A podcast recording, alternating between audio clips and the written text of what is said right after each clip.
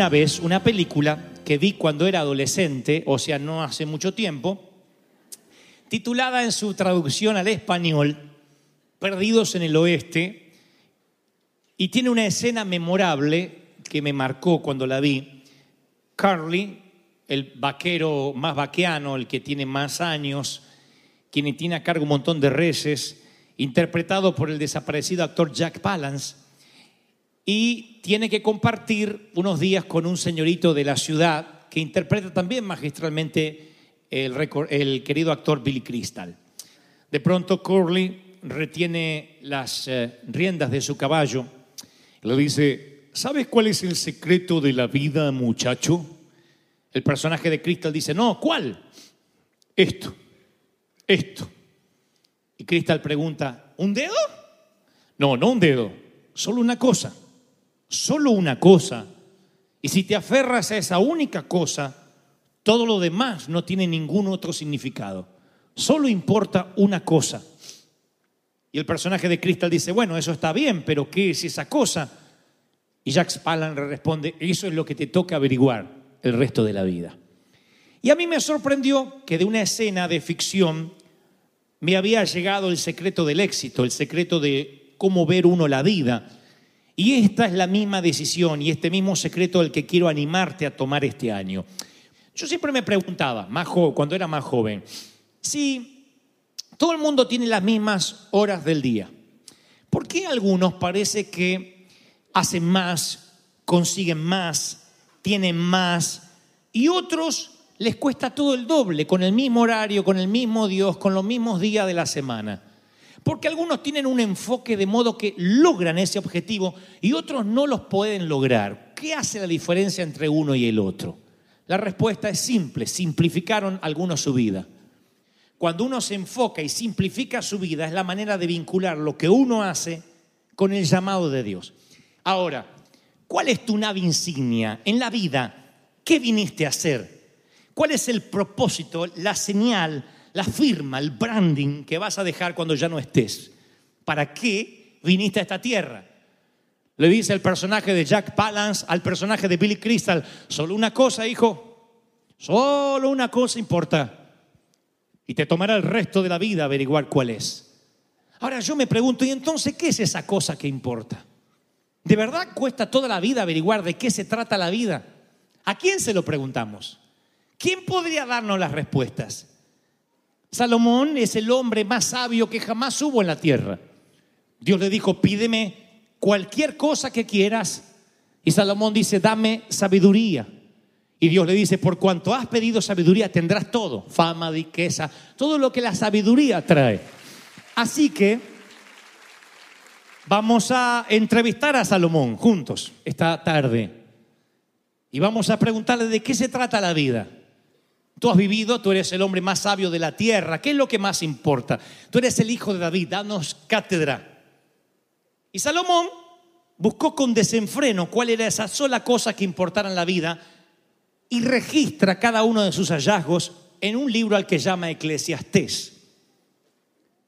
Él registrará en el libro de Eclesiastés todo lo que te da satisfacción y todo lo que te hará correr, según su frase, lo diré tal como él lo dice, tras el viento. Y así titulé este mensaje, tras el viento.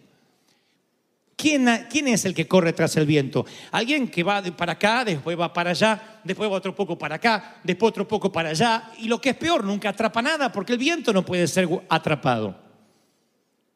Es llevado por cualquier viento de un sitio para el otro. Te cansas, te drenas, te agotas y al final de tu vida no lograste nada. No capitalizaste la búsqueda arqueológica. Simplemente tienes las manos vacías. Así que, ladies and gentlemen, siéntense a los pies del hombre más sabio del mundo, como hice yo, y escuchen. ¿Qué tal, Salomón? Un placer poder verte. Traje a la muchachada de Anaheim. Queremos hacerte algunas preguntas. Les conté a ellos que Vi una película donde un viejo le dice a un cowboy más joven que hay un solo secreto en la vida. ¿Cuál es ese secreto? Tú eres el hombre más sabio del mundo, tú tienes que saber decírmelo. Así que Salomón me dice, tal como lo escribió en Eclesiastés, generación va, generación viene, mas la tierra siempre es la misma, Dante. Nadie se acuerda de los hombres primeros que han vivido, como nadie se acordará de los últimos no habrá memoria de ellos entre los que habrán de sucedernos. Quiere decir Salomón que aunque uno se preocupe por tener una buena salud, ¿eso tampoco significa nada? Sí, significa que tendrás mejor calidad de vida, pero ese no es el propósito de la vida. Ya sea que disfrutes de una salud fantástica o una salud frágil, ya sea que no necesites tomar nada o dependas de insulina, o dependas todos los días de una pastilla para el colesterol, tarde o temprano morirás.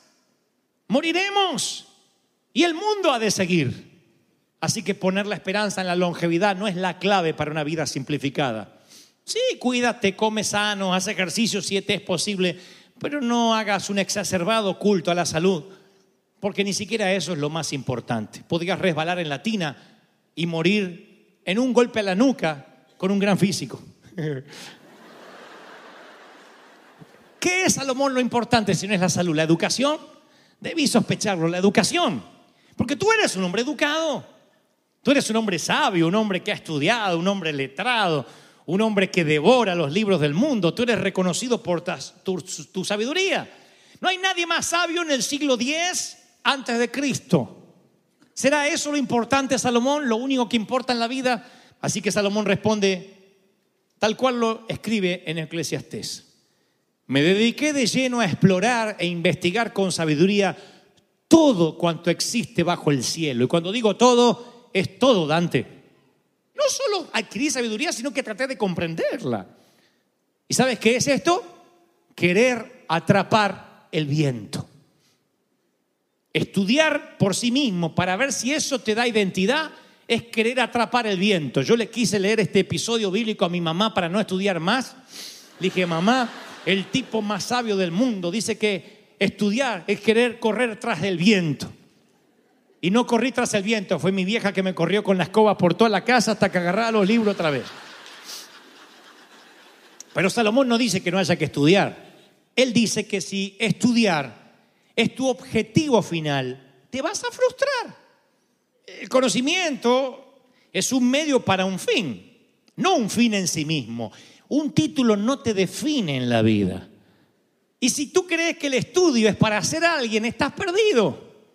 De allí la falacia de decir, ¿y tú qué eres? Soy médico. No, tú no eres médico.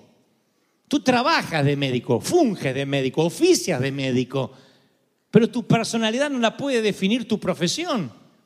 Salomón, entonces me estás diciendo que la educación en sí misma tampoco es el secreto de la vida. No. Bueno, entonces yo sé lo que es. El placer. Porque yo pienso siempre que si algún día puedo tener las vacaciones soñadas en Hawái, con cuatro hawaianas que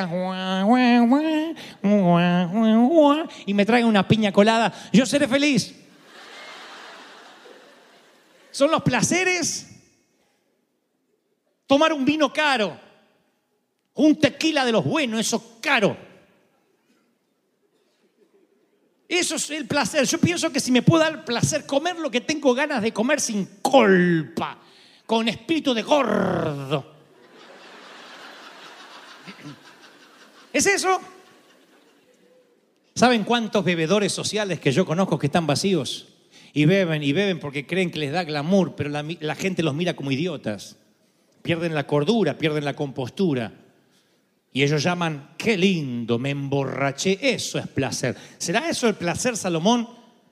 Salomón tiene una respuesta, dice, bueno, en cuanto a los placeres, ¿para qué sirven? Quise hacer la prueba de entregarme al vino y me aferré a la necedad, me vieron como un necio. Al hombre más sabio del mundo lo vieron como un necio cuando se aferró a los placeres. Así que no son los placeres, no es un crucero, no es un barco atracado en tu casa junto al mar lo que te hará feliz. Entonces le preguntaré por cuarta vez ahora si es el trabajo, el logro. Trabajar, trabajar para que con esfuerzo uno se gane las cosas.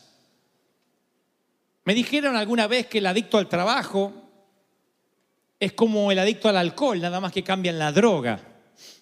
El adicto a construir algo, a tener algo propio. ¿Será que eso será el secreto de la vida, Salomón? Construir? Dejemos que él responda. Dante, yo realicé grandes obras. Me construí casas. Ah, no, una, no, muchas casas.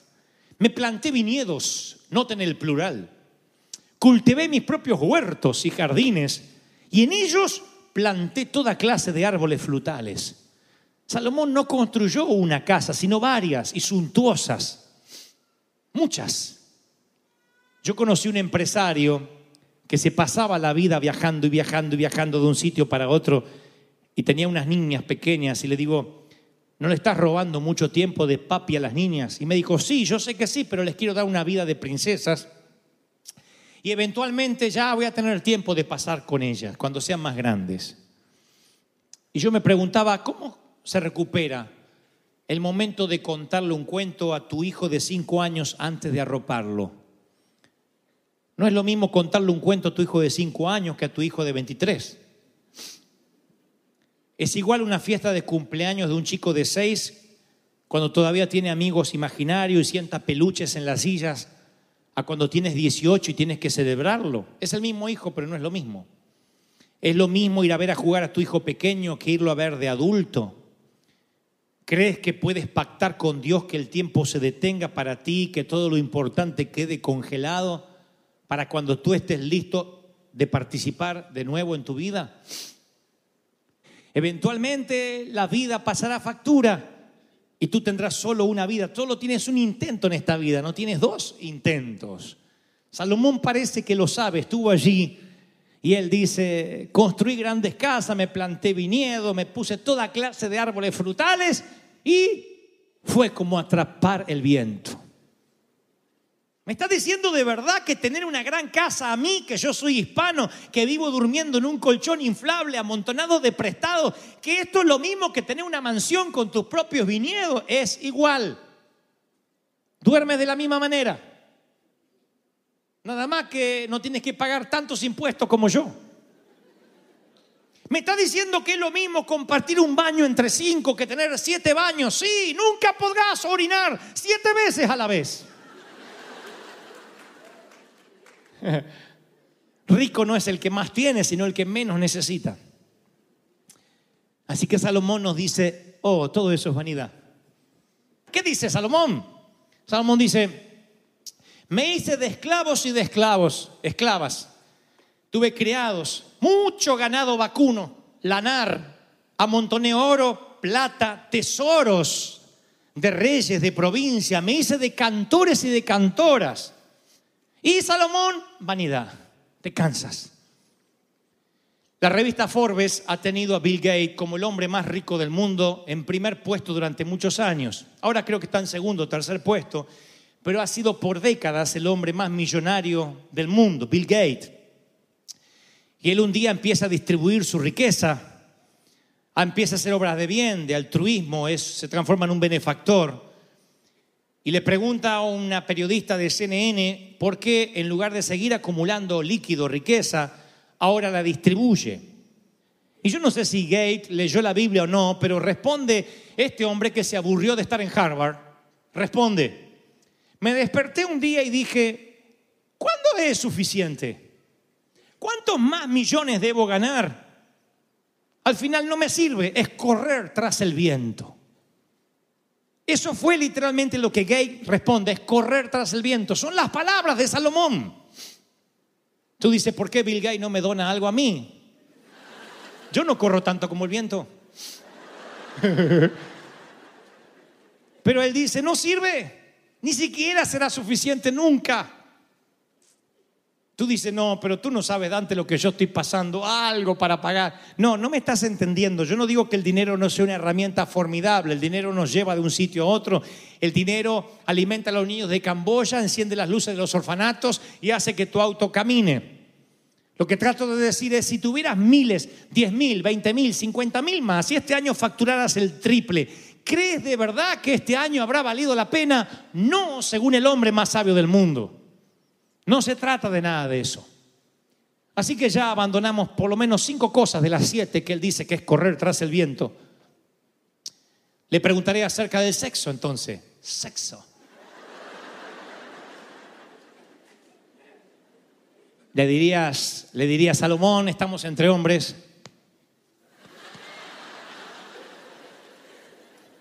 Puedes contármelo si de eso se trata.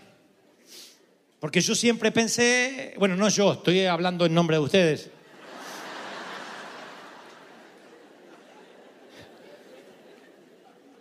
No hablo del sexo convencional, hablo de ese sexo cinematográfico, de cuerpos arqueados, sudor, manos que hacen como buscando la luz, inmersos de placer. ¿Realmente eso no te satisface, Salomón? Y Salomón responde, disfruté de los deleites de los hombres. Ajá. Hasta formé mi propio harén. Lo dice en Eclesiastés. La Biblia dice que él tenía 700 esposas que eran princesas y 300 concubinas. Estuvo casado el condenado con mil mujeres. Mil. Tú no puedes hacer feliz a una. Este tenía mil. Con lo que cuesta hacer sonreír a una.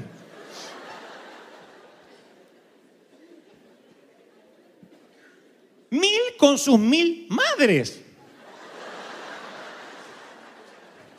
Habría dos, tres agraciadas huérfanas, pero el resto tenía madre. Con razón estaba abrumado el hombre. Mil mujeres. Yo digo, para aquel que tiene la fantasía de pensar que en el libertinaje, en tener muchas mujeres, muchos hombres, según el caso, es el secreto de la felicidad. Porque alguno dice, este año, este año, si yo pudiera estar con alguien, si yo realmente pudiera tener una vida plena, feliz, con alguien que me dé felicidad, no pido mil, uno, aunque sea. La palabra dice que todas esas mujeres de distintas religiones, credos y nacionalidades, hicieron que se pervirtiera el corazón de Salomón. Él dice, no, no, no, no se trata de eso. ¿Me está diciendo que tienes mil mujeres y te aburres? Ajá. ¿Y qué de la fama? Bueno, me engrandecí en gran manera, es cierto, más que todos los que me precedieron en Jerusalén. No le negué a mis ojos ningún deseo, Dante. No estoy inventando, estoy leyendo Eclesiastés. Nada más que le pongo el Dante para interpretar que está hablando conmigo ni a mi corazón privé de placer alguno, sino que disfruté de todos mis afanes. ¿Y sabes lo que saqué de eso? ¿Quieres oírlo? Afán, solo me afané. Consideré todas las obras y el trabajo de mis manos y vi que todo era vanidad. Todo era absurdo. Correr tras el viento y no se saca ningún provecho de eso. Jugué según las reglas y al final mi experimento hedonista fue un rotundo fracaso. A mi opinión, la Odisea hedonista de Salomón aparece en las escrituras para que yo evite malgastar mi vida como él la malgastó, aún siendo el hombre más sabio. Es como que Dios me dice y te dice hoy, ahórrate el irte por las ramas, enfócate en una sola cosa, porque ni la fama, voy a repasar cada una de las cosas de Salomón, ni siquiera la salud o el preocuparte por la salud física, la educación, el placer, el trabajo, la riqueza, el sexo o la fama podrán darte nada. Never, nada, nunca. Nothing. Eh, de a poquito voy este año, ¿eh? ¿Alguna vez pensaste dónde pasarás tus últimos días en la tierra? Te pregunto ahora. ¿Dónde van a ser tus últimos días en la tierra? No importa la edad que tengas. Quiero que pienses dónde vas a vivir los últimos días, las últimas horas. 24, 48, 72 horas. Nadie sabe cómo ni cuándo ha de morir, pero por estadística, te guste o no, la estadística dice que lo más probable sea que tus horas finales sean en una cama de hospital. Tú dices, no quiero morirme ahí, prefiero hacerlo de manera tibia en una cama que conozca. Es tu deseo, pero posiblemente no puedan desconectarte, no puedan quitarte los aparatos que te controlan la presión, el corazón, el aire. Entonces lo más probable es que tus horas finales las pases rodeado de aparatos digitales en una cama de hierro bajo un techo que no pagaste que no es el tuyo, no importa hasta dónde viviste antes. Y yo he estado en ese lugar muchas veces, no en la cama de hierro, pero en la silla contigua. Mi trabajo como pastor en estos años y los años anteriores como evangelista me han llevado a mucha gente que está en la línea de partida, justo antes de despegar. Y no importa en quién creas, de qué equipo de fútbol ibas, de qué nacionalidad de qué país vienes, si eras indocumentado, legal, ciudadano, mexicano, colombiano, chapín, no importa. Siempre que están ahí en la línea de partida, se preocupan por dos cosas. La primera, si están bien con sus familias. Si no hay cuentas pendientes con los hijos, con los padres. Quieren saber si están bien con la familia. Nadie piensa ni en el auto, nadie dice, me entregaría una foto de mi piscina porque me estoy por morir.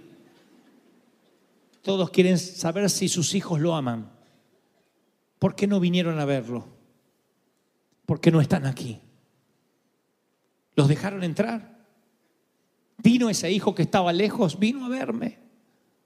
Porque me dan 24 horas de vida. Todos quieren saber si están bien con sus familias, con los que los ayudaron a despegar como decimos en mi país, con los que lo bancaron, con los que lo soportaron. Y los segundos quieren saber si están listos para encontrarse con Dios. Dice, ayúdame a arreglar mis cuentas con Dios. No quiero llegar allá y no me dejen entrar por algo que no hice, que no confesé. Siempre esas son las conversaciones en una cama de hospital. Entonces, ¿qué legado vas a dejar? Porque ni tú ni yo tenemos comprada la vida aquí. Y cuando mires por el espejo retrovisor de tu vida, ¿vas a dejar un legado que deje una profunda satisfacción? ¿O vas a ver un día, un puñado de días caóticos donde estuviste corriendo como loco en el freeway de Los Ángeles de acá para allá para pagar tarjetas? Porque nunca simplificaste tu vida, porque no le diste propósito ni claridad a tu vida. Entonces cuando te toca morir te diste cuenta que te llenaste de cosas y lo más importante fue sacrificado en el altar de la urgencia. Las cosas que realmente valían la pena, las perdiste de vista por llenarte de cosas. Por cierto, aún no nos despedimos de Salomón. Si Salomón me ha dicho que nada de lo que logró le sirve, yo quiero que me diga entonces de qué se trata, cuál es su conclusión de este experimento. Porque él experimentó años para descubrir cuál es el secreto de la felicidad. Así que, Salomón, me has dicho todo lo que no debo hacer, así que dime lo que sí debo hacer. Salomón, que ahora ya no es Tony Stark, ahora está viejo. Ahora sí, luce una gran barba blanca.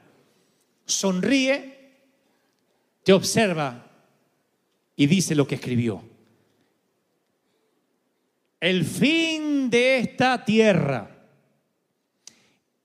el fin de este asunto es una sola cosa. Y levanta el dedo como Jack Palance en la película. Una cosa en la vida, hijo, importa una sola cosa. Teme a Dios, ama a Dios, porque es lo único para el hombre en esta tierra. Teme a Dios, ama a Dios, es lo único que importa. Aleluya.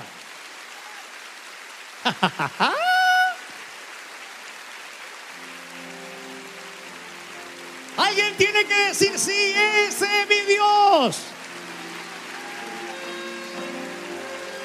De eso se trata la vida, amigos.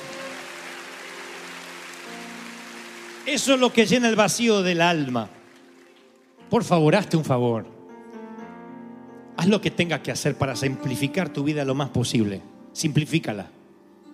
Solo tienes un intento, solo tienes un tiro. Solo tienes una bala. Se llama vida, una bala. No tienes dos. En tu recámara solo tienes una bala. Un par de pulmones, un corazón, un par de riñones y basta. Sangre fluyendo sin piedad. Solo tienes una sola bala, un solo tiro, un solo intento para vivir. No lo desperdicies tirando año tras año por la borda, uno a la vez. No tires más tus meses por la borda.